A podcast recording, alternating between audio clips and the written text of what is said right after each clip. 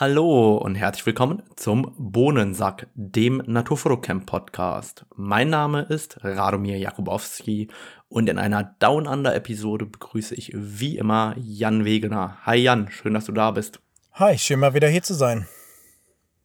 Ja, ich habe ja ähm, im Moment gerade ähm, gestern Abend eine neue Erfahrung auf eBay Kleinanzeigen gesammelt. Ich bin gerade viel am Werkeln im Garten und ähm, habe meinen alten Rasenmäher bei eBay Kleinanzeigen eingestellt, dass ich den gerne verschenken will und tatsächlich hätte gestern Abend zehn Rasenmäher verschenken können, glaube ich. Also da war tatsächlich gestern um 22 Uhr noch jemand da und hat den Rasenmäher schon abgeholt und ich habe es irgendwie um 20 Uhr kurz reingestellt mit der Beschreibung verstaubt, stark benutzt, das ist kaputt, das geht noch äh, zu verschenken und ähm, wurde natürlich direkt äh, dankend angenommen, was mich immer freut, wenn das dann ähm, weiter ähm, benutzt wird. Und darauf äh, oder daran anlehnend wollte ich eben kurz aufmerksam machen auf eine neue Betrugsmasche bei eBay Kleinanzeigen. Und die ist ein wenig komplexer, aber je länger ich darüber nachdenke, umso genialer finde ich die Betrugsmasche seitens des Betrügers an der Stelle. Und damit darauf keiner unserer Hörer reinfällt, habe ich gedacht, die erläutere ich doch äh, nochmal. Also der Sachverhalt oder die Betrugsmasche läuft wie folgt. Also ähm, stell dir vor, du würdest gerne dein MacBook verkaufen, Jan. Ja, also du stellst jetzt dein MacBook bei eBay Kleinanzeigen rein. Und dann kommt einer und sagt, super, für den Preis kaufe ich das MacBook ab, ich überweise dir das Geld, schick mir deine ganzen Bankdaten. Und dann funktioniert das wie folgt. Der kopiert deine eBay Kleinanzeigen Anzeige, stellt die nochmal ein und verkauft quasi das MacBook sofort weiter an jemanden Dritten und der schickt deine Bankdaten diesem Dritten, dass der sozusagen dir das Geld überweist als Verkäufer. Und umgekehrt instruiert er dich, schick bitte das MacBook an die Packstation XY. Jetzt bist du überhaupt nicht äh, hellhörig geworden. Ich meine, das Geld kommt auf deinem Konto an, du bekommst deinen Zahlungseingang und schickst das MacBook an diese Paketstation. Jetzt nimmt dieser Käufer das MacBook und das Geld ist ja gekommen von einem Dritten zu dir als Verkäufer.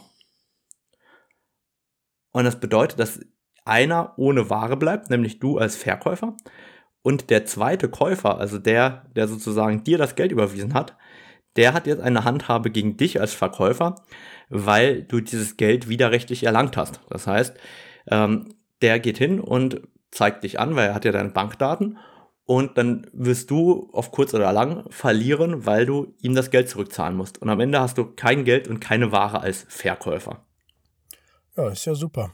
Aber es ist schon eine interessante Masche eigentlich, aber zeigt sich auch wieder, vielleicht ist es besser, Sachen nicht an so Packstationen oder Postfächer oder so zu schicken.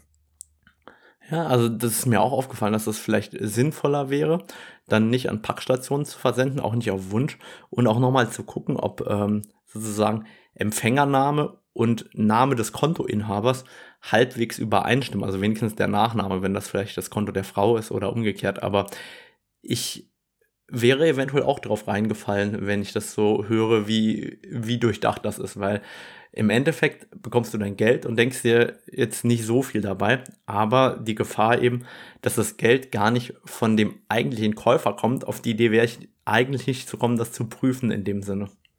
Nee, ich auch nicht. Also es ist schon eine ganz ähm, durchdachte Masche, natürlich nicht sehr nett, aber denke ich, da würden schon viele drauf reinfallen, weil man eigentlich gar nicht drauf reinfällt, weil alles funktioniert, bis auf einmal der Typ sagt, ich habe gar nichts bekommen, wenn du aber das natürlich verschickt hast irgendwohin. Das heißt, da muss man dann erstmal auf die Idee kommen, dass du das dem gar nicht verkauft hast, der dir das Geld überwiesen hast.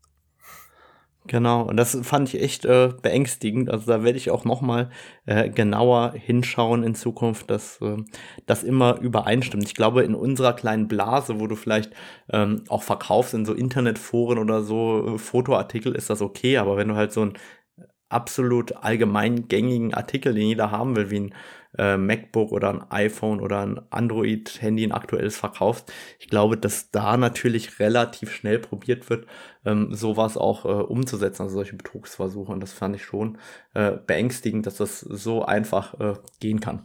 Ja, in jedem Fall hätte ich jetzt auch nicht so dran gedacht. Das ist schon eine sehr interessante Nummer eigentlich. Dann bleiben wir doch beim Einkaufen. Dann erzähle ich noch mal kurz von meinem Einkaufserlebnis heute Morgen. Dann kannst du von deinem Einkaufserlebnis erzählen. Also ähm, nur als Hinweis für diejenigen, die mehr Artikel bei einem einzigen Webshop kaufen, ähm, immer nochmal prüfen über die Preissuchmaschine oder über Idealo, ob der Preis in dem Laden stimmt oder nicht. Also bei mir war das so, ich habe vier Artikel in einem einzigen Webshop kaufen wollen heute.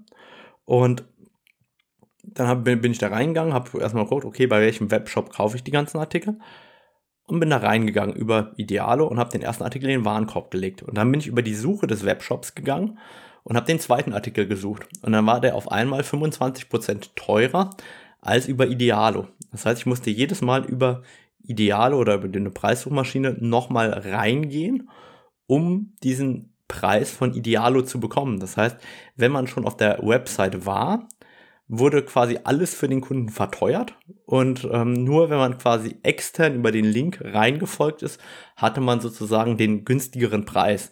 Und am Ende hat das wirklich ähm, knapp ein Viertel der Kaufsumme ausgemacht, dass ich jedes Mal aufs Neue reingeklickt habe, dann in den Warenkorb gelegt habe, wieder über Idealo im neuen Tab das Ganze aufgemacht habe, wieder reingeklickt habe und ähm, so meinen Warenkorb zusammenbestückt hatte und war eigentlich ähm, sehr interessant auch zu sehen, wie Webshops das dann natürlich auch manipulieren. Ich habe gewusst, dass die Preise jeden Tag unterschiedlich sind, je nachdem, ähm, welche Artikel das sind ähm, und wann die benötigt werden. Das äh, weiß man ja, dass dort die Preise sehr stark variieren. Als Beispiel, Make-up ist am teuersten, wenn es noch lieferbar ist, bis Freitagabends, habe ich irgendwann mal von einem Marketing-Experten gehört. Und dann am Wochenende wird es billiger, weil dann kann die Frau damit nichts mehr anfangen, weil meistens kauft man das, um am Wochenende noch weggehen zu können. Und ähm, Männersachen, also Technik und so ein Kram, kaufen die Männer am liebsten Sonntagabends und Montagabends, keine Ahnung warum. Da sind die am teuersten und das ist aber so krass ist, dass es auch was das Tracking von der Herkunft deines Klicks angeht, dass da die Preise so stark variieren können, hätte ich jetzt ähm, auch nicht vermutet. Das habe ich manchmal bei Fluglinien gehört. Dass da ist es halt in den Cookies, wenn man da wohl öfter mal auf die gleiche Seite geht und immer nach der gleichen Sache guckt, wird es wohl auch manchmal teurer oder so. Das heißt, es ist schon immer nervig. Ich glaube, wir hatten da schon vor Monaten mal drüber geredet. Vielleicht ist über so ganzen, die ganze Rabattgeschichte und so, wo ich halt auch selber für meine eigenen Produkte und Kurse habe ich mir halt gesagt, ich mache eigentlich überhaupt keine Rabatte, weil ich finde es halt immer so unfair den Leuten gegenüber, die was Volles bezahlen und dann so, wenn einer über einen anderen Link kommt, kriegt das auf einmal billiger oder was weiß ich. Also das finde ich, hat immer so einen Nebengesch, so einen faden Beigeschmack. Ja. Und aber wie gesagt, ich wollte die ja eh kaufen, die Artikel. Ähm, das waren jetzt auch eher übliche Haushaltswaren, ja. nenne ich es mal. Und wenn die halt um 25% im Preis variieren, finde ich das eigentlich eine Frechheit, weil ich habe ja quasi vorher geschaut, bei welchem Shop kaufe ich das ein, weil das sind jetzt keine Produkte, die ich wie immer bei meinem Fotohändler kaufe oder so. Es ging da um ganz normal Drogerie, Apothekenartikel. Ähm, und da finde ich es halt echt befremdlich, dass es dann diese Diskrepanz gibt. Aber Erzähl uns doch mal, ich habe gesehen auf Instagram, dass du auch eingekauft hast. Was gibt's denn bei dir Neues im Warenkorb? Ja, ich bin mal gut am Shoppen im Moment. Ich hatte mir neulich die R3 zugelegt, da hatten wir, glaube ich, schon drüber geredet. Dann habe ich mir auch noch ein RF600 gegönnt, was ich jetzt bisher eigentlich nur ausgepackt habe bisher. Ich habe noch nicht damit fotografiert, aber mache ich jetzt hoffentlich die Woche noch. Und gestern dachte ich mir dann, wenn ich mir jetzt schon eine neue Linse kaufe, kaufe ich mir vielleicht auch mal noch ein neues Stativ, weil das wollte ich eigentlich schon seit Monaten machen. Und ich habe ja noch so ein altes Gizzo 5541 LS. Habe ich, glaube ich, seit 2010. Und es ist mir jetzt einfach zu schwer und zu dick und ja, ist einfach nicht mehr, was ich will. Gerade wenn man jetzt eine Linse hat, die so viel leichter ist, willst du jetzt nicht so ein Stativ mit dir rumschleppen, was fast drei Kilo wiegt. Ja, und vor allem sind ja auch die höheren ISO-Werte ermöglichen ja auch schnellere Verschlusszeiten. Und gleichzeitig hast du ja auch noch weniger Spiegelschlag als früher. Ich kann mich erinnern, ähm, wie damals mit der 1D Mark IV. mit der du ja auch lange fotografiert hast, wie viele Verwacklungen es auf dem Gimbal gab durch nur den Schlag des Spiegels damals an den Super Teleobjektiven. Ja, das stimmt. Und da dachte ich mir halt auch, aus dem Grund will ich einfach nicht was haben, was jetzt so schwer ist. Es ist einfach Overkill. Und wenn du jetzt damit lange läufst oder so, zieht es einfach den Rucksack so weit runter, dass das jetzt nicht so viel Spaß macht. Und da habe ich jetzt lange rumgeguckt und am Ende habe ich mir jetzt ein Pro Media Gear, ich glaube es heißt TR344L gekauft. Und was ich da ganz interessant fand, das fährt bis auf 1,80 Meter aus, hat ein Packmaß von 60 Zentimetern und wiegt so 1,7 Kilo, glaube ich. Das heißt, okay, so von ich habe tatsächlich noch nie davon gehört. Jetzt bin ich selber auf Google. Pro Media Gear TR344 und dann L. Ich glaube L. Okay. Oder ohne L. Gefunden, da muss ich jetzt lügen. Weiß ja. ich nicht mehr genau. Ein Schnapper ist es ja nicht, kostet 1350 Euro in Deutschland. Ja, es war, glaube ich, 1000 US-Dollar, also ungefähr ähnlicher Preis. Und das fand ich einfach von den, sag ich mal, den Rohdaten her sehr ansprechend. Und ich hoffe mal, wenn es was taugt, ich hoffe mal, dass wenn es ankommt, dass es auch was taugt. Aber ich hatte auf YouTube auch gefragt und da sagen die meisten Leute Leo-Foto vom Preis her. Und einige sagten halt auch Pro Media Gear ist ziemlich gut. Und ich hatte es auch mit den Gizzo Tripods verglichen und von den Daten her ist das eigentlich so das mit Abstand das attraktivste für mich. Das Hauptproblem, was ich habe bei den meisten Stativen, ist, dass die nicht hoch genug sind. Mein jetziges fährt auf 1,52 Meter auf und dann machst du halt noch den Stativkopf rauf. Während die meisten neuen, auch die Gizzos und alle Leo-Fotos, die hören meistens so bei 1,45 Meter bis 47 schon auf. Und wenn man dann die längere Version will, sind die meistens so 70 Zentimeter Packmaß oder so.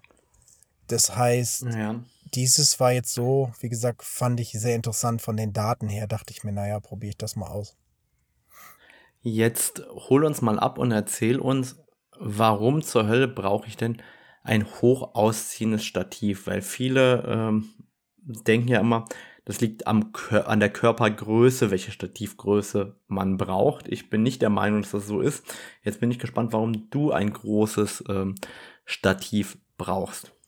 Also es sei denn, man ist riesengroß, hat es eigentlich weniger mit der Körpergröße zu tun. Aber bei mir ist da ganz oft der Fall, gerade wenn ich so Vögel fotografiere, oft kriegst du so den besten Hintergrund, zum Beispiel, wenn du ziemlich hoch bist, weil du dann halt was mehr direkt hinter dem Vogel als dein, als Hintergrund hast, zum Beispiel eine Wiese oder so, anstatt jetzt die dunklen Bäume am Horizont oder den Himmel, wenn man jetzt zum Beispiel sitzen würde.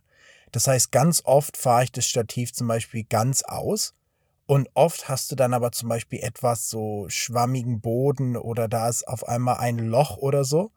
Und dann kannst du auf einmal nicht mehr das Stativ ganz ausfahren und ist zu niedrig. Oder ich habe manchmal die Situation, dass ich so die Beine schon enger zusammen mache, um noch so extra 5 cm Höhe zu gewinnen. Und da denke ich mir, mit einem längeren Stativ ist es sehr viel entspannter. Oder du fotografierst viel im Gebirge und so. Wenn du da am Abhang stehst, da ist ein Bein, was viel länger ist, schon sehr gut. Genau, also das ist auch der Grund, warum ich immer die großen Stative im Einsatz habe oder hatte. Einfach weil man oft im Hang ein Bein mindestens ganz weit ausziehen will oder muss. Oder alternativ, gerade wenn man dann so am Bach fotografiert und dann irgendwie steht man auf dem Stein und es fasst nicht alle drei Stativbeine drauf, dann muss halt das eine Bein irgendwie da ins Wasser runter und dann ist es ja zwangsläufig so, dass du zwei kürzere Beine hast und irgendwie ein ganz langes. Und deswegen empfehle ich auch jedem eher in der Tendenz ein großes Stativ. Das ist gerade draußen in der Natur oft viel, viel sinnvoller. Jetzt ist es ja so, dass sowohl du als auch ich früher mit äh, Gizzo unterwegs gewesen sind und beide kein Gizzo mehr gekauft haben. Jetzt ähm, interessiert mich natürlich, warum du keins gekauft hast, weil es gibt ja das Gizzo 3543 XLS und das hat eine Maximalhöhe von ähm, 2 Meter und 2 Zentimetern bei einem Gewicht von 2,29 Kilo. Ich habe es hier aufgemacht und das hat eine geschlossene Höhe von 71 Zentimetern. Da hast du schon genau gesagt eigentlich. 71 Zentimeter passt in keinen Koffer mehr rein, wenn du mal fliegst, macht keinen Sinn für mich. Und auch 1,7 zu 2,2 Kilo ist halt auch nochmal ein großer Unterschied. Bei Gitzo war eigentlich das meiste, dass die entweder nicht hoch genug waren oder zu schwer oder wenn sie hoch genug waren, waren sie halt zu lang vom Packmaß her. Das heißt, da habe ich eigentlich keins gefunden, was mir so 100% zugesagt hat. Ach so, dann hast du kleinere Koffer als ich, weil ähm, ich habe das Stativ ja jahrelang im Einsatz gehabt und ich habe damals einfach einen Koffer gekauft, wo das äh, diagonal reingeht und dann ich pack quasi immer ums Stativ drumherum, also äh, Socken und Ladegeräte zwischen die Stativbeine und Unterhosen sozusagen Ganz und dann packe ich einmal ums Stativ drumherum. So mache ich das auch, aber in der Regel hatte ich halt immer einen kleineren Koffer, wo halt so 60 Zentimeter diagonal reinpassen und wie gesagt, ich, wenn ich es kleiner haben kann, mit weniger Gewicht, dann finde ich das eigentlich ganz interessant. Und ich muss so sagen, Gizzo fand ich immer gut, ist teuer, aber macht schon Sinn. Und ich muss dazu sagen, ich habe mir auch noch ein zweites Gizzo GT 2545T gekauft, was ich sehr gerne so zum Film in, im, im Outback einsetze. Wenn ich jetzt zum Beispiel irgendwo eine R5 auf die andere Seite vom Wasserloch stellen will, auf so ein Stativ, da ist es ideal. Und da ich jetzt immer mit drei Kameras fotografiere und filme, habe ich mir jetzt da noch ein zweites gekauft. Also ich bin nicht total anti-Gizzo, aber was ich schon sagen muss, zum Beispiel diese Drehbeine, diese Drehverschlüsse bei Gizzo finde ich halt einfach nicht gut. Und bei dem neuen Stativ sind die zum Beispiel aus so gefrästem Aluminium. Das heißt, da kann kein komischer Gummi sich wieder losdrehen oder was weiß ich. Also es ist interessant. Also wer dieses Zweier Gizzo noch haben will, ich glaube, ich habe so eins im Keller stehen, äh, müsste ich noch mal suchen, kann ich gerne verkaufen. Also aber der Grund, warum ich damals von Gizzo weggegangen bin, du sagst ja selber, Gummi verdreht sich. Ich habe ja damals jahrelang noch das 3542 XLS gehabt und das wurde mir damals ähm, auf Teneriffa mit der Fotoausrüstung mitgeklaut und dann habe ich das 3543 XLS gekauft und das ist tatsächlich leider ähm, von der Qualität her nicht mehr annähernd so gut gewesen. Also ich hatte das Problem, innerhalb von sechs Monaten hatte ich die Hälfte der Gummierung an den Beinen verloren, überall sind mir Teile abgefallen und ganz ehrlich, für ein 1000, ich glaube 1200 Euro habe ich etwa dafür bezahlt gehabt, für ein 1200 Euro Stativ erwarte ich eben, dass es bei mir auch ein paar Jahre lang hält. Und da war ich doch ähm, sehr enttäuscht von der Gizzo-Qualität am Ende. Und ähm, es hat sich dann für mich auch in einem Gespräch mit einem chinesischen Hersteller auch herauskristallisiert, woran das liegen könnte, weil der hat mir damals erzählt, dass sie einen Großteil der Gizzo-Teile fertigen in China und das quasi nur in Italien zusammengebaut wird. Da steht ja Made in Italy drauf. Dafür reicht aber, wenn Made in Italy zusammengebaut wird, zusammengeschraubt wird. Und das heißt, das ist ja eher Assembly in Italy und nicht Made in Italy, wenn wir ehrlich sind. Aber ähm, ich glaube, dass äh, zumindest Carbon müssen wir eh aus Asien zukaufen, weil Carbon, das in Europa hergestellt werden würde, wäre utopisch teuer. Aber ähm, so wie ich das eben äh, gesehen habe, werden dort auch die oberen Teile direkt in Asien gefertigt und haben nicht mehr den Qualitätsanspruch, wie es früher einmal gewesen war. Okay, interessant, weiß ich nicht, aber kann natürlich gut sein.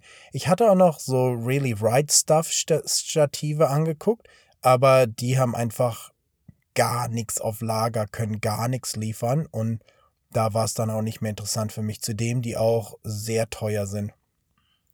Ja, also Really Right Stuff ist meiner Meinung nach tatsächlich einer von den Stativherstellern, wo ich persönlich auch kaufen würde, wenn ich ein Stativ kaufe teilweise, weil Really Right Stuff, glaube ich, was die Qualität angeht, ja richtig gut ist.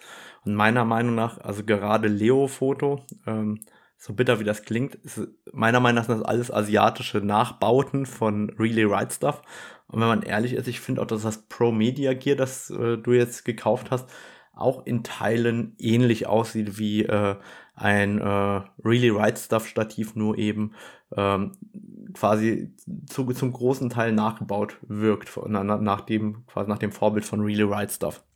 Naja, ich sag mal, in einer gewissen Weise Stative müssen ja zwangsläufig relativ ähnlich aussehen, weil sie ja so von der Struktur schon ähnlich sind. Aber ich sag mal, klar, kann sein, weiß ich nicht. Aber wenn jemand einfach ein Jahr lang nichts liefern kann, dann kann ich ihnen auch nicht helfen, sozusagen. Das stimmt, weil äh, natürlich ist momentan das Thema Lieferengpässe und ähm, Materialverfügbarkeit überall sehr, sehr kritisch. Ähm, aber klar, wenn man das Zeug benutzen will, geht es mir ähnlich, dann ähm, muss man sich halt nach einer Alternative umschauen. Wobei ich ja mittlerweile nur noch ähm, Novoflex-Stative benutze. Ich habe ja ähm, die drei Novoflex-Stative. Also Novoflex hat eigentlich drei Typen im Einsatz. Die haben einmal das Triopod, Triopod M für Medium und quasi Triopod Pro 75. 75 für die Kalottengröße, die oben reinpasst, wenn man videografiert. Und ähm, was ich da immer schön finde, ist, dass ich meine Beine tauschen kann. Also ich habe im Auto meistens irgendwie ein halbes Dutzend Beine rumkullern und ein bis zwei Stativbasen rumliegen und schraube mir immer das zusammen, was ich gerne benutzen möchte und habe halt den Vorteil, dass alles ähm, in Deutschland einen Service hat und eben in Deutschland auch gebaut worden ist. Also diese ganzen Stativbasen oben, die sind ähm, hier in Deutschland gefertigt, in Memmingen in äh, Bayern. Und wenn da mal was dran ist und ich kriege immer irgendwas kaputt, also es ist jetzt nicht bezogen auf Novoflex, sondern allgemein auf Fotosachen, bei mir geht immer mal was kaputt, dann habe ich wenigstens einen Ansprechpartner, der das schnell lösen kann. Und ja, auch Novoflex kauft Carbon zu, das ist vollkommen klar. Aber diese ganzen gerenderten Schrauben, diese ganzen äh, detailverliebten Lösungen, die laufen tatsächlich alle dort vom Band und äh, mir gefällt es auch gut, dass da sozusagen auf der einen Seite Ansprechpartner da sind, auf der anderen Seite eben auch noch äh, Leute beschäftigt sind, die das Ganze fertigen für mich. Und das ähm, gefällt mir doch immer sehr, sehr gut. Und deshalb ähm, habe ich mich schon vor Jahren mit NoFlex eingelassen und kann eben auch immer wieder meine Probleme mit denen lösen, weil ich den Ideen vorschlage, was man Neues machen kann.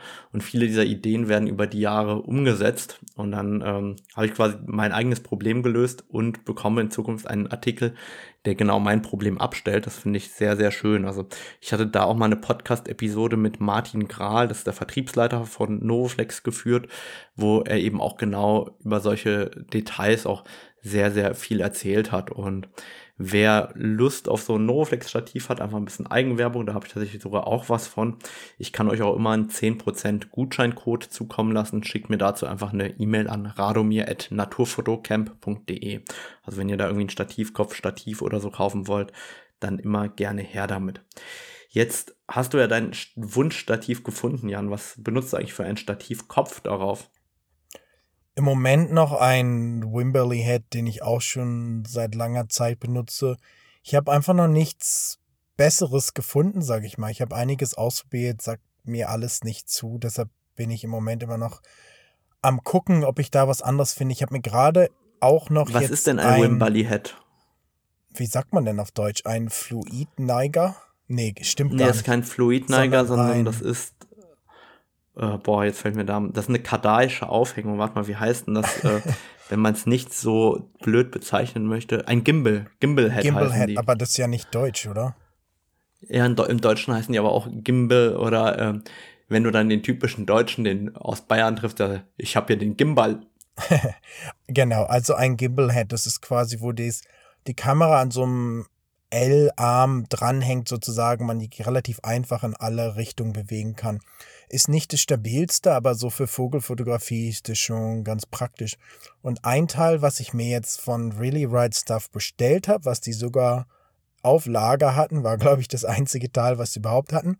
Man kann bei dem Wimberley Head unten, wo das drauf, der Stativfuß reinkommt mit der Schnellwechselplatte, da haben die so einen ganz komischen Drehverschluss. Und ich hatte jetzt neulich mal, hat mir jemand den Tipp gegeben, da kann von Really Right Stuff die so eine na, wie auf Deutsch würden so, so eine Klammer kaufen sozusagen. Und da hast du halt anstatt, dass man unten dann das immer festdrehen muss mit so einer Schraube, haben die so einen ganz einfachen Klammerverschluss zum Auf- und Zumachen. Das hatte ich mir jetzt auch mal bestellt zum Testen, weil das sieht eigentlich sehr viel besser aus und sehr viel schneller, das, um die Kamera da rauf und runter zu machen.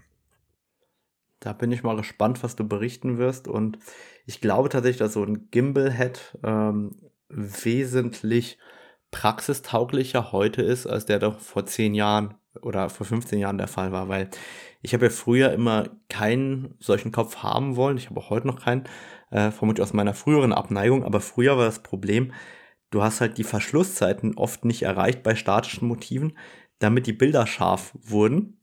Und du hast halt einen Spiegelschlag, der sehr massiv ist. Und heute mit den neuen Bildstabilisatoren und den höheren, besseren ISO-Werten, die du nutzen kannst, ähm, hast du, glaube ich, auch oft viel, viel weniger Ausschuss mit dem äh, Gimbal-Head, als das früher war.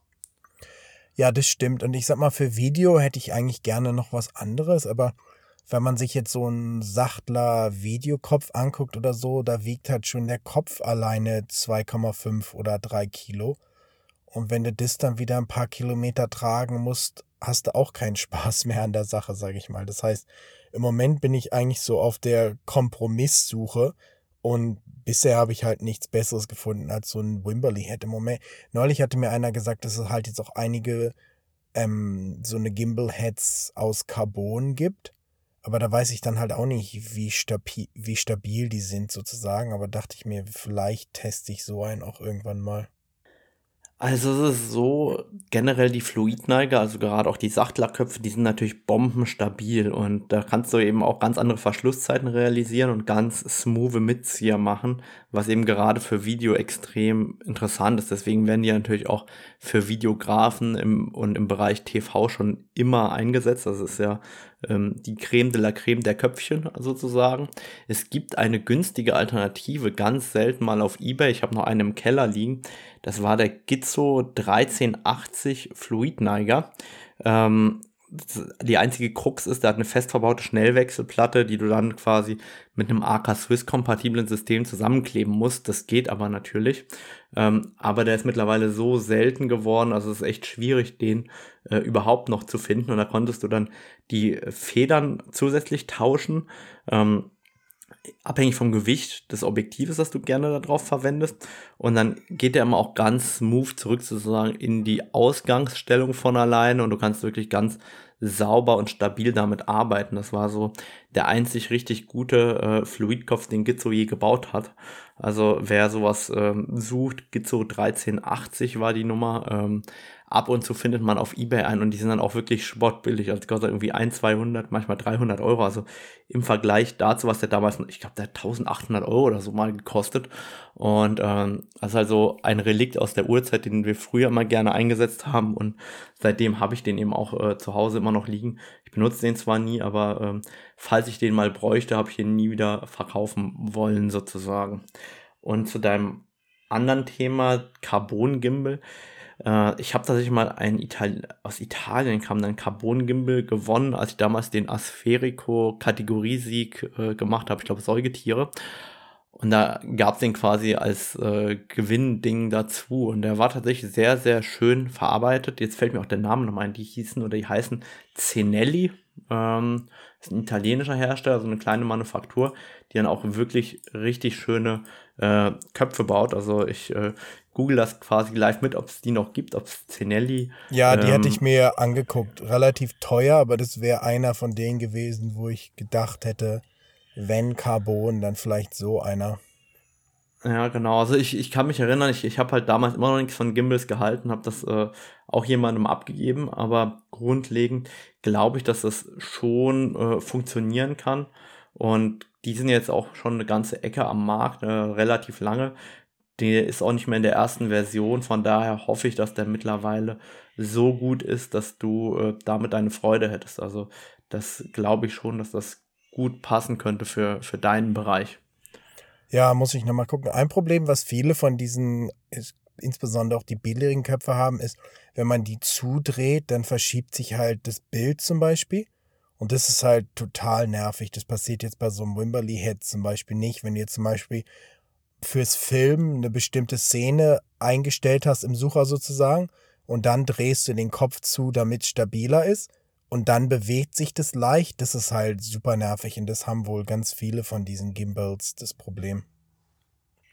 Ja, aber das ist ja auch ein Problem generell bei allen, ich nenne es mal billigen Köpfen, dass wenn du die zudrehst, dass die eben nicht genau an der Stelle stehen bleiben. Das ist ja bei Kugelköpfen genau das Gleiche. Also ich glaube einfach, wer nicht das teuerste kauft im Stativbereich, hat halt immer die größten Kompromisse zu machen, leider. Und irgendwo muss ja der Unterschied im Preis auch herkommen, warum Wimberley Head eben das Doppelte oder das Dreifache von einem Rollei kostet. Das muss halt irgendwo dann eben auch in solchen Details dann auch zu sehen sein, sonst gibt es ja keine Rechtfertigung mehr für den höheren Preis. Aber gerade eben, als du so erzählt hast von dieser ähm, anderen Schnellwechselaufnahme von Really Right Stuff und dem Wimberly Head, ähm, musste ich innerlich lachen, weil in meinem Kopf hat sich nur so ein Kopfkino abgespielt. Ich kann mich erinnern, da war ich so 19, 20. Das heißt, es ist jetzt 15, ja, so 15, 16 Jahre her. Und da hat jemand erzählt von einem Wimberly Head. Und der hat mir dann ein grobes Bild gezeichnet, also mit seinen Worten, wie ein Wimberly Head aussieht. Und das war damals so neu, das gab es in Deutschland noch überhaupt nicht. Ich hatte auch noch nie davon gehört. Und dann hat er davon erzählt, dass da ein Engländer war und der Engländer hatte einen ganz neumodischen Kopf aus Amerika dabei. Und dann hat er erzählt, wie das gebogen ist und dann ist seine Stange so gebogen, eine Stange so gebogen. Und in meinem Kopf ist so ein ganz abenteuerliches Bild von so einem verrückten Ansitzast entstanden und da sollte ich meine Kamera drauf machen, also in meinem Kopf, weil er hat natürlich nur beschrieben, wie das aussah. Und ich finde es so witzig, also A, dass diese Erinnerung noch da ist und wie dieser Wimberly Head in meinem Kopf damals aussah. Und dann, das, wenn man so probiert zu erklären, wozu die Stücke da sind, ohne das so live zu sehen in einem Video oder auf einem Foto oder so, wie schwierig es dann doch ist, jetzt gerade Stativtechnik äh, an manchen Stellen zu beschreiben, was man gut findet oder was man nicht so gut findet. Das ist total schwer zu erklären, warum man etwas braucht. Da ist dieses Vorführen, sogar am besten live, glaube ich, auch nochmal eine ganz andere Ecke an vielen Stellen wie das Erzählen, weil ich kann dir natürlich sagen, der Stativkopf sackt weniger nach, wenn du den Novoflex Classic Ball nimmst, anstatt einem anderen. Wenn du dann aber in der Praxis mal ein Makro machst und dann ähm, ziehst du den Stativkopf zu und ziehst nebendran den anderen zu und der eine gibt dir halt zwei Zentimeter nach und ähm, dein Schmetterling ist nicht mehr auf dem Bild oder dein Vogel ist nicht mehr auf dem Bild und bei dem anderen passiert das nicht, dann stellst du erst fest, ah ja, diese zwei Zentimeter, die machen ja wirklich etwas Praxisrelevantes aus. Ja, ganz genau. Mir fällt gerade ein, ich habe sogar eine Sache in Deutschland diese Woche bestellt, weil ich wollte auch noch so einen Austauschfuß unten für das Stativ haben, der halt schon so eine eingebaute AK Swiss Platte hat sozusagen. Also nicht Und fürs Stativ, sondern für deinen 600er, oder? Für das 600er, genau. Und ja. wollte ich auch den von Really Right Stuff haben, gab es natürlich nirgendwo. Und dann habe ich den in einem so einen kleinen Laden in Deutschland gefunden und die sind Augenblicke sogar, eingefangen, nehme ich an. Nee, es war sogar ein anderer. Die haben den auch, da war der aber 60 Euro teurer. Und okay. da gab es noch einen anderen, muss ich jetzt lügen, wie der Name war. Ich glaube, Camera Pro Shop oder Photo Pro Shop oder so.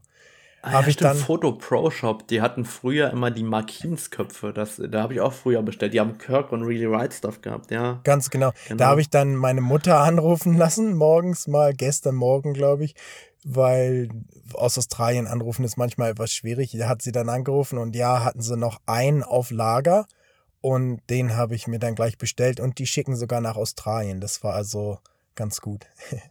Wie viel Versand bezahlst du nach Australien? Es war ganz komisch, die war ich, ich glaub, es waren, glaube ich, 27 Euro Versand. Aber ich glaube, dadurch, dass ich das nach Australien schicke, musste ich keine Mehrwertsteuer zahlen.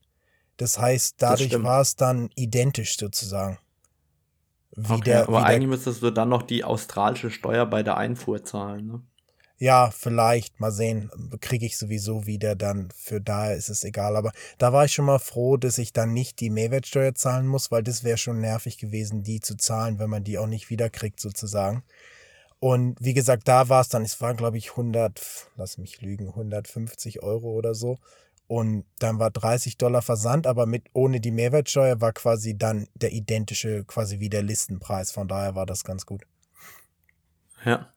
Jetzt, wo wir über Stative so ausführlich sprechen, ist natürlich auch die Frage, nutzt du auch sowas wie einen Groundpot? Eigentlich nicht. Ich sag mal, finde ich immer ganz interessant, würde ich auch mal benutzen, wenn ich jetzt mehr so, so na, wie sagt man denn auf Deutsch? Shorebirds. Wasservögel. So Wasservögel und so, na, so Strandläufer und so fotografieren würde. Da ist es schon ganz gut. Da habe ich auch schon vier, fünf Gizzo-Stative zerbrochen damals in den Zeiten, wo ich noch viel auf Helgoland so auf der Düne unterwegs war. Weil da passiert es öfter mal, du schiebst so dein Stativ durch den Sand und irgendwann ist bei mir immer auf einmal ein Bein so nach oben gegangen. Beim ersten Mal dachte ich so, hä? was ist denn hier jetzt los? Wieso geht das geht doch eigentlich gar nicht in die Richtung, bis ich dann gemerkt habe, dass halt oben dieser, wo das eingelassen ist, sozusagen das Carbon in was auch immer da oben drin ist, dass es halt immer bricht, diese Fassung. Und das ist mir in halt, der Stativbasis direkt. Genau, ne? in der Stativbasis, da wo das, das Bein sitzt, sozusagen, dieser silberne, wie auch immer man das Teil beschreiben soll, da wo der halt der Fuß reinkommt, sozusagen, das bricht halt ganz gerne mal, insbesondere wenn das mit Salzwasser in Berührung kommt. Und früher war ich da halt immer viel im Salzwasser mit unterwegs und ich habe, glaube ich, am Ende ein Stativ gehabt, was ich aus zwei oder drei anderen Stativen immer zusammengebaut habe. Also immer wenn ein Bein zerbrochen ist, habe ich von einem anderen Stativ mit einem zerbrochenen Bein ein neues Bein rangeschraubt und so quasi immer ein Stativ für die Küstenvögel gehabt. Und ja, mache ich jetzt nicht mehr viel, aber ich glaube, wenn ich das mehr machen würde, würde ich mir auch so einen Groundpot kaufen, weil es einfach besser ist und einfacher als so ein Stativ durch den Dreck zu schieben. Dann beschreib vielleicht noch, was ein Groundpot ist. Groundpot ist quasi eine Bratpfanne mit einem Stativkopf angebracht da dran und dadurch lässt sich das halt ziemlich einfach durch den Schlamm schieben und ist auch relativ stabil. Genau, also es ist wirklich wie eine Bratpfanne und dann ist quasi ein Gewinde dort drin in der Mitte von der Bratpfanne und die hat halt keinen Henkel, sondern ist eine Bratpfanne ohne Henkel.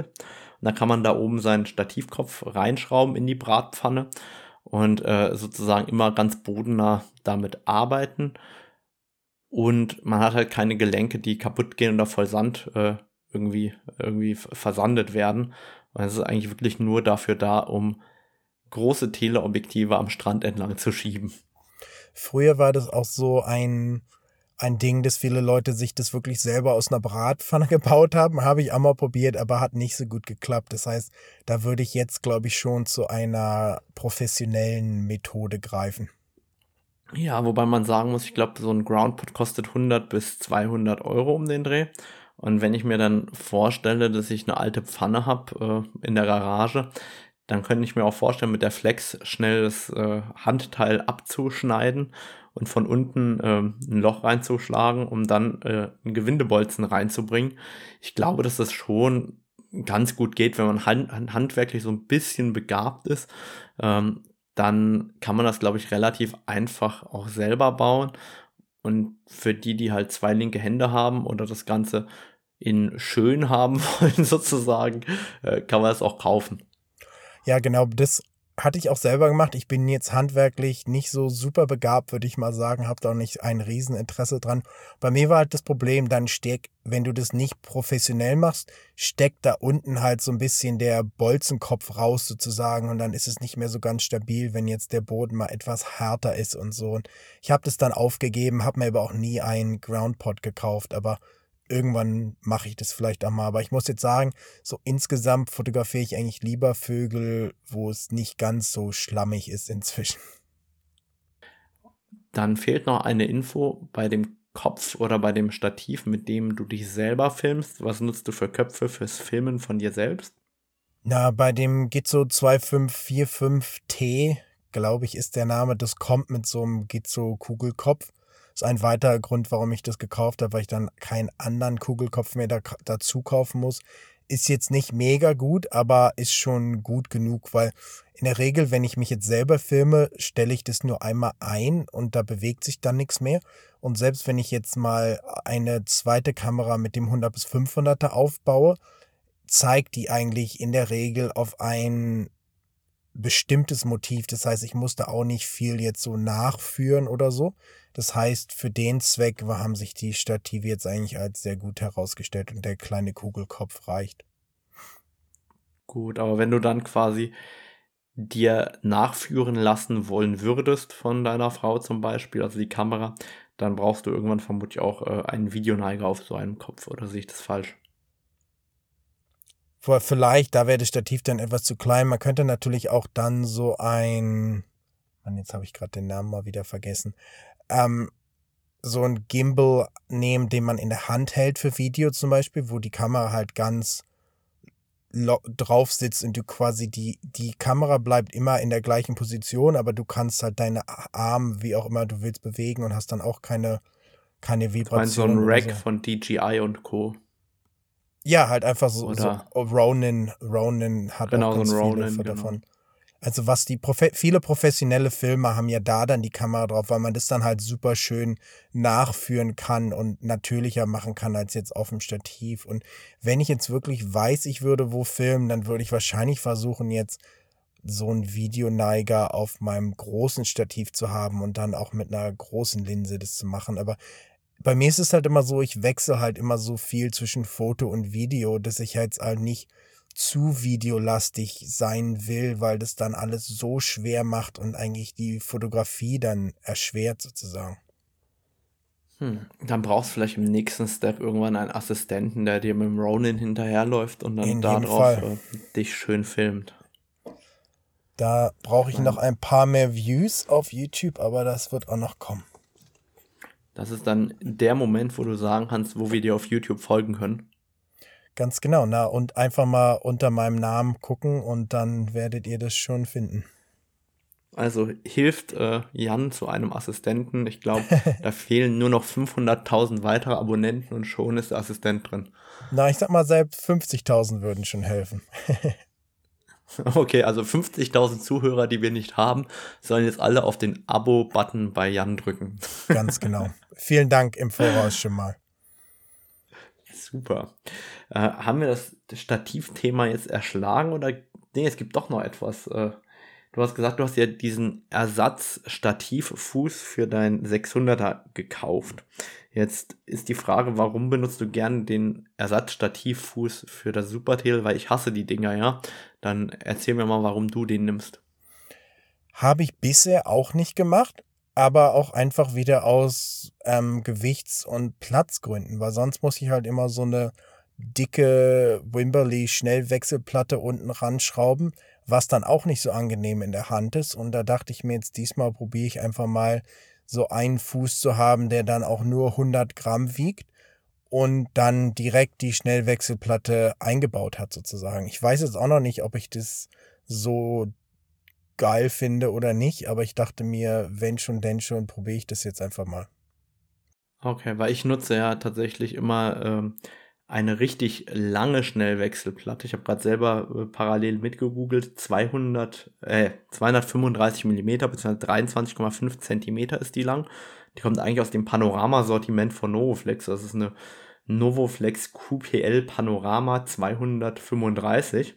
Und ähm, ich nutze das deswegen so gerne, weil wenn ich die weit nach vorne schiebe, ist ja dieser Stativfuß verlängert sozusagen bis gut zum Anfang der Streulichtblende. Und weil ich ja doch sehr, sehr viel Freihand fotografiere, stütze ich immer diese lange Stativplatte dann auf meinem Handballen auf und stütze mit den Fingern die Streulichtblende und kann damit meiner Meinung nach viel länger und viel besser Freihand fotografieren, wie nur mit diesem kurzen, popligen Stativfuß. Das war auch der Grund, warum ich eben ähm, über die Jahre alle diese Austausch-Stativfüße weggegeben habe und eigentlich bei allen Objektiven eine wesentlich längere Stativplatte nutze. Also bei den langen Superteles eben wegen der Auflage auf dem Handballen und bei den Makroobjektiven nutze ich das deswegen, weil ich dann quasi immer mehr oder weniger eine Art Mini-Einstellschlitten habe, dass ich doch noch ein bisschen Bereich habe, um nach vorne und hinten fahren zu können auf dem äh, auf der Schnellwechseleinheit, um im Zweifel drei vier Zentimeter weiter nach vorne oder weiter wegzukommen, wenn man mal Makrofotografie macht. Also ähm, da bin ich doch eher bei den traditionellen Platten und mag diese kurzen Popelstativfüße nicht so richtig.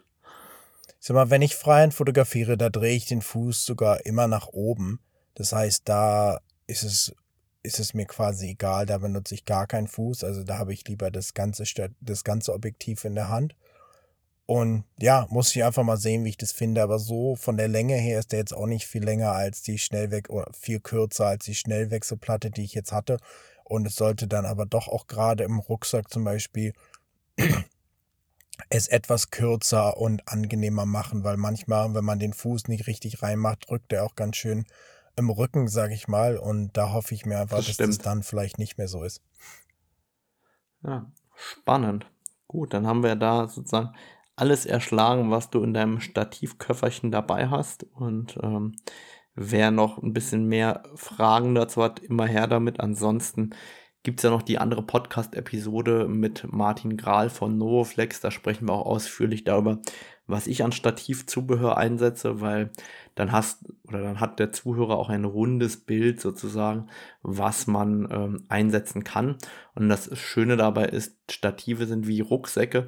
Davon kann man nie genug haben und kauft ständig irgendwas anderes, äh, um irgendwann seinen eigenen Weg zu finden, weil es gibt, glaube ich, nicht die Königslösung, sondern die Kompromisse, mit denen man am liebsten arbeitet am Ende des Tages.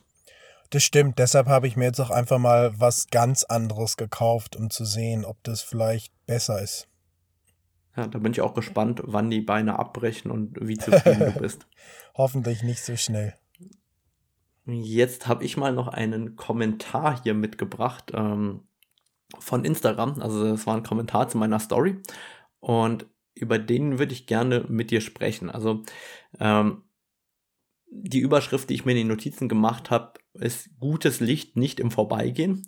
Und der Kommentar war geiles Licht gehabt an dem Tag. Aber die Bilder, die quasi in der Story abliefen, das war sozusagen ein Video von mir aus Photoshop, wie ich gerade Bilder am Bearbeiten bin. Das waren aus 30 oder 33 Tagen, die ich gerade vor Ort war. Dann quasi die sechs Tage mit gutem Licht, wo ich dann auch in diesem Wald fotografieren war. Und das sind quasi aus 33 Tagen sechs Tage, die ich an diesem Spot war und dann die Bilder draus bearbeitet habe. Und ähm, die Reaktion darauf ist geiles Licht gehabt an dem Tag.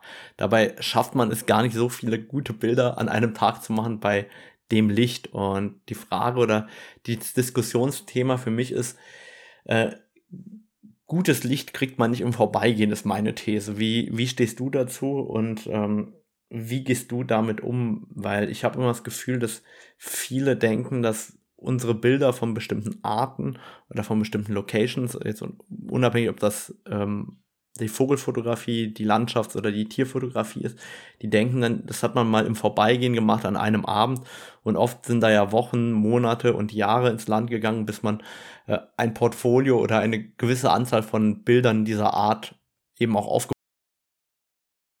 ja, in dem Fall, ich sag mal, mei die meiste Zeit des Jahres gucke ich morgens aus dem Fenster und gehe dann nicht raus, weil mir das Wetter nicht gefällt eigentlich. Was für mich jetzt gutes Licht ist, ist wahrscheinlich Scheißlicht für viele andere Leute sozusagen, um es mal ganz salopp zu sagen, weil ich am liebsten eigentlich bei relativ mittel- oder stark bewölktem Himmel fotografiere, weil ich dann einfach ein für mich sehr schönes, sag ich mal, so, ähm, wie sagt man denn, konstantes Licht habe, wo ich erstens mehr Zeit habe zum Vögel fotografieren. Das heißt, es bleibt mir etwas mehr Zeit, um den Vogel zu finden und den dann auch zu fotografieren. Und gleichzeitig gibt es mir dann halt auch ein sehr, sag ich mal, neutrales Licht mit wenig so Schatten, dass ich halt auch dann, wenn ich das Bild später bearbeite, halt auch genau das so bearbeiten kann, wie ich das gerne machen möchte. Und was ich halt oft vermeide in meinem Fall, ist eigentlich gerade so ganz klare Tage ohne irgendwelche Wolken, wo dann nur die Sonne runterbrennt sozusagen, weil es halt ein sehr einschränkt, weil man nur sehr wenig Zeit hat, um morgens mal quasi ein, zwei Stunden Bilder zu machen. Und wenn man jetzt zum Beispiel in einem Wald ist oder so, ist halt die Sonne auch gar nicht gut sozusagen, weil dann halt überall Schatten sind, ganz helle Bereiche und du dann halt ein sehr oder die Bedingungen einfach sehr schwer sind. Und ich finde das Interessante ist eigentlich, dass es dieses oh, super Licht gibt es eigentlich gar nicht unbedingt, weil ich denke, Licht kommt immer auch ganz stark auf die Motive an. Für manche Motive ist so bewölktes Licht besser und für andere Motive möchtest du in jedem Fall Sonne haben. Und ich sag mal, du arbeitest viel mehr mit der Sonne, als ich es zum Beispiel mache. Das stimmt. Also ich, äh, zumindest wenn ich Motive habe, wo die Sonne früh morgens oder spät abends reinkommt. Und auch da arbeite ich ja eigentlich jahrelang an Motiven, bis ich auch Locations habe, wo das immer der Fall ist. Also ich habe eigentlich zu fast jeder Art, die ich bei mir so fotografiere, in irgendwie im Umkreis auch immer eine Stelle, wo ich dann Morgen- oder Abendlicht habe. Und da weiß ich ganz genau, okay, das ist eine Stelle, da fotografiere ich die und die Art zum Sonnenuntergang. Und warum? Weil das Licht genau dahinter untergeht und ich voll ins Gegenlicht rein fotografieren kann. Oder ähm, das Licht ist dann eben so, wie ich mir das oft vorstelle.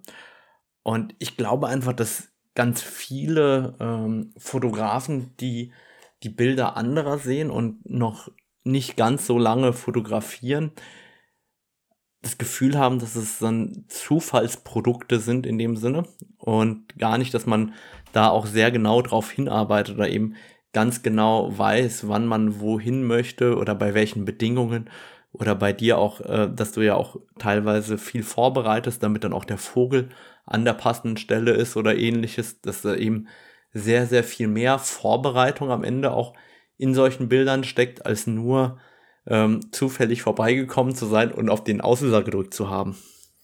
Das wäre schön, wenn es so passiert, aber das passiert eigentlich fast nie, sag ich mal. Ich denke mal, Vorbereitung ist eigentlich alles. Ich verbringe bestimmt genauso viel Zeit mit der Vorbereitung als mit dem eigentlichen Fotografieren und Filmen, sag ich mal. Und im Endeffekt, das ist ja quasi das Gleiche, wie wenn Leute sagen, oh, cooles Bild, du musst eine richtig geile Kamera haben oder so.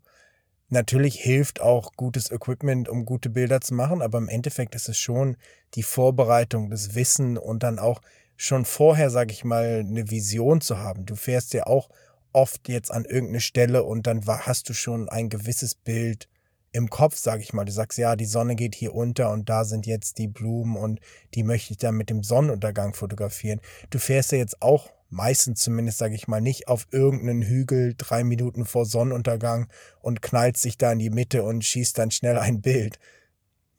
Ja, das, das ist, glaube ich, ein ganz, ganz wesentlicher Aspekt. Also auch gerade wenn ich dann so ähm, Workshops mache oder ich war ja neulich recht lange in Italien und hatte danach noch ähm, ein paar Individualworkshops hier im Saarland geplant zum Thema Pflanzenfotografie und Makrofotografie.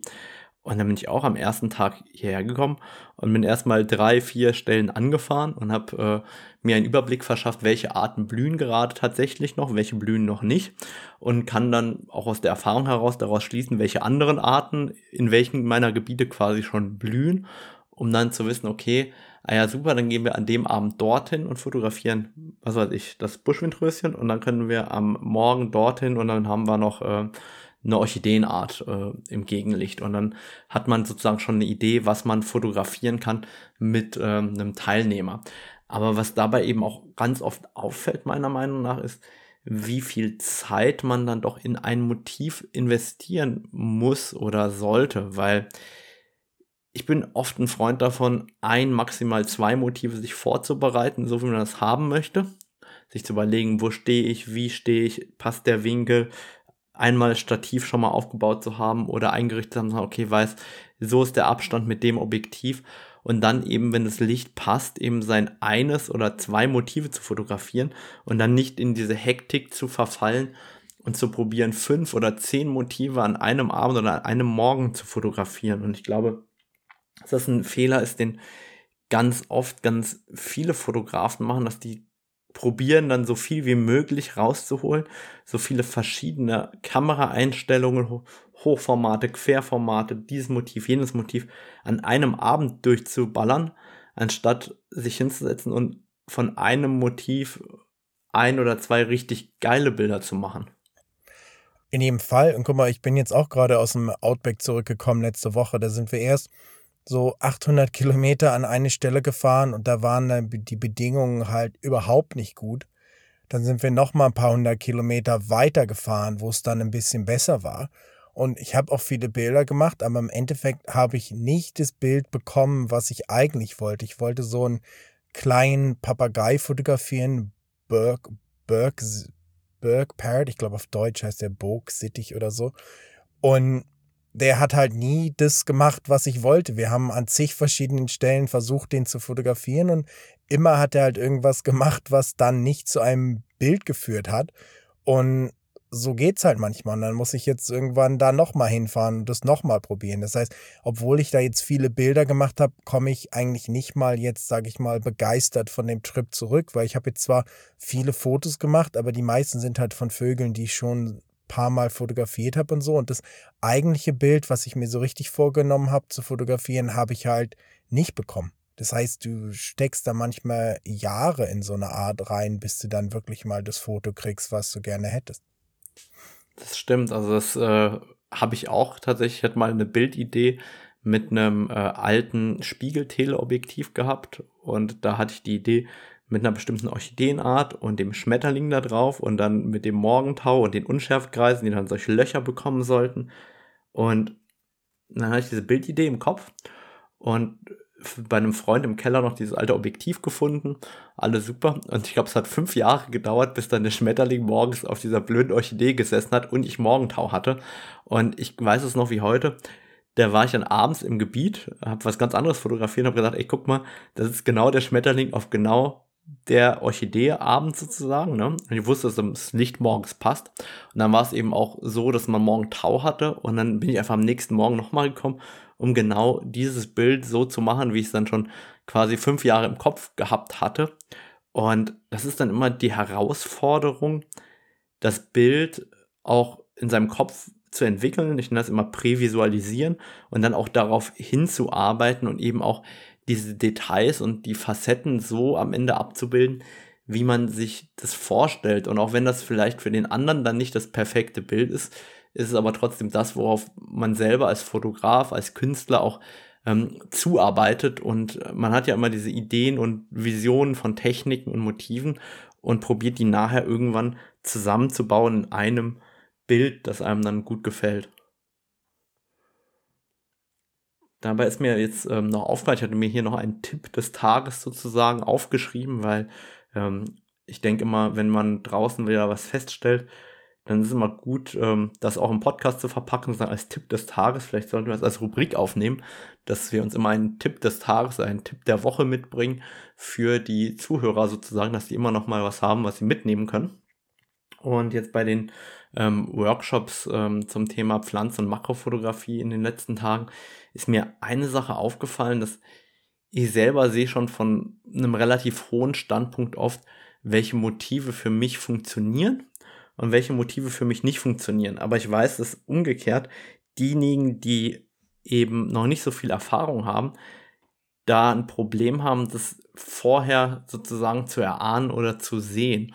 Und deshalb ist bei mir auch dieser Tipp der Woche oder Tipp des Tages, wie auch immer wir die Rubrik jetzt nennen wollen, eigentlich, dass wenn man so seine Motive entdeckt hat und sich überlegt hat, welche Pflanzen oder Makro-Sachen man machen möchte, dass man sich wirklich mal runter begibt. Also wirklich mit dem Kopf auf Kamerahöhe und Kamerahöhe ist ja meistens auf dem Boden ein Sack, also wirklich äh, wie passend ne, zum äh, Podcast-Titel. Auf jeden Fall den Kopf ganz tief ins Gras zu stecken und zu schauen, okay, ist denn die Pflanze überhaupt dafür geeignet? Ist denn der Hintergrund schön? Habe ich denn überhaupt eine Luke, durch die ich durchfotografieren kann? Äh, passt das überhaupt zu dem Bild, das ich mir vorstelle?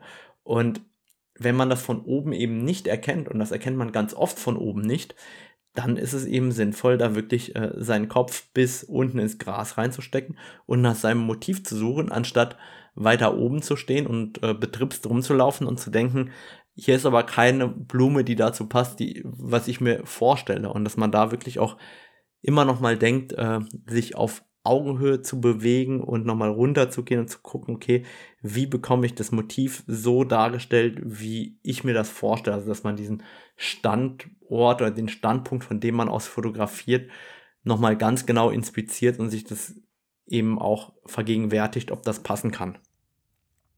Ja, oder du kannst zur Not so einfach mal die Kamera nehmen und so ein paar Testbilder machen. Und ich habe das immer gemerkt, ich habe ja viele Jahre lang immer nur Tele fotografiert sozusagen.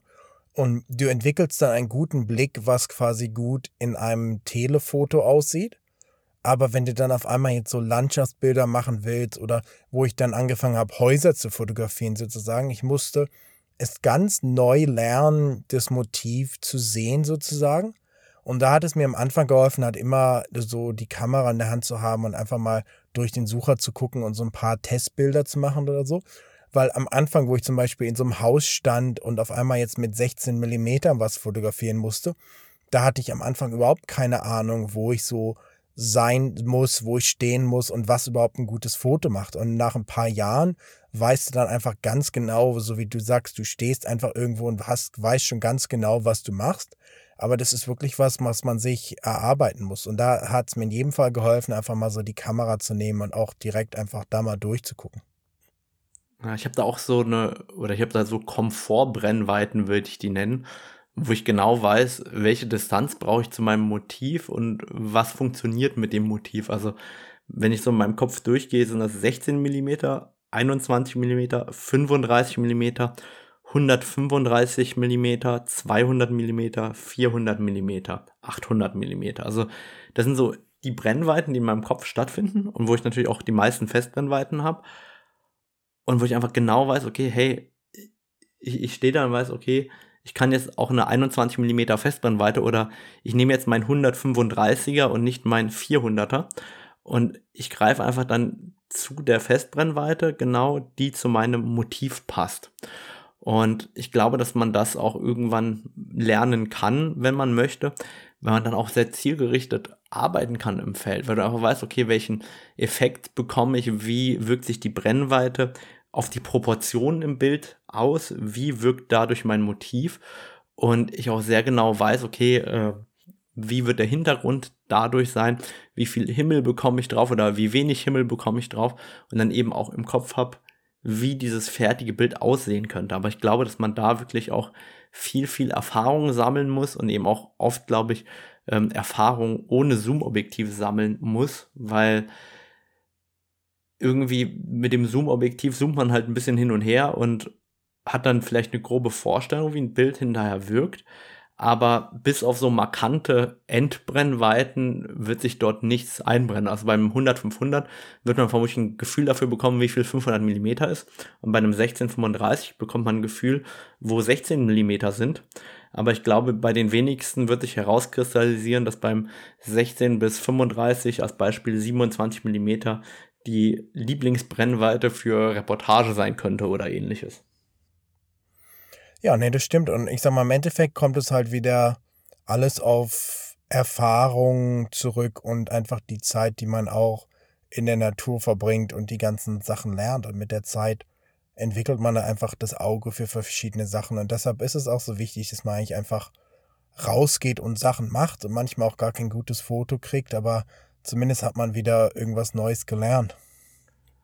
Das stimmt. Also ich lerne immer nochmal neu dazu bei allen Themen, die ich fotografiere. Und denke mir jedes Mal so, boah, hätte ich jetzt die und die Erfahrung nicht vorher gemacht schon mal, kombiniert mit der Erfahrung, ergibt das auf einmal ein viel runderes Bild und macht dann viel mehr, oder ergibt dann viel mehr Sinn in der Fotografie, wie ich fotografiere, als vielleicht vor fünf Jahren. Vielleicht hätte ich vor fünf Jahren ist noch nicht so gut gemacht wie heute ein bestimmtes äh, Motiv zu fotografieren, einfach weil eine andere Erfahrung, die mir früher mal nutzlos erschien, dazu führt, dass es heute dann passt. Also ich glaube, dass man extrem profitiert, vor allem von den Tagen, wo man keine guten Bilder macht, weil man da ja am meisten probiert und am meisten strampelt, um was Gutes zu machen und trotzdem nichts zustande bringt und dass eigentlich diese ähm, dieser Tag, an dem man nichts zustande bekommt, dazu führt, dieses Scheitern, dass man doch am Ende in Zukunft von dieser Erfahrung profitiert, die man an dem Tag gesammelt hat. Ja, in jedem Fall. Gut, super. Ich glaube, da haben wir heute einige mehr äh, Themen erschlagen, als wir wollten. Ich habe noch einen hier draufstehen, der nicht mehr so ganz passt. Ich wollte eigentlich noch darauf hinweisen, dass die Workshops für das kommende Jahr 2023 mittlerweile online auf meiner Seite sind und dass beim Workshop im Herbst im Valle Vertasca noch äh, zwei Plätze frei sind zum Thema ähm, Atelier Natur und äh, ruhige, abstrakte Fotografie, als auch Landschaftsfotografie machen wir da. Einfach der Hinweis, dass man die auf meiner Website unter naturfotocamp.de findet. Und ähm, das hat einfach nirgendwo reingepasst, deswegen sage ich es einfach am Schluss. ja, also alle mal hingehen und anmelden. Super, Jan. Ich danke dir, dass wir heute wieder so viel Gesprächsstoff hatten. Und jetzt äh, ist die Aufgabe an dich, den Tipp der Woche für die nächste Auflage zu äh, Auflage, für die nächste Podcast-Episode zu liefern. Ja, da werde ich mir mal was einfallen lassen und dann bis demnächst. Super, bis dann. Tschüss. Ciao, ciao.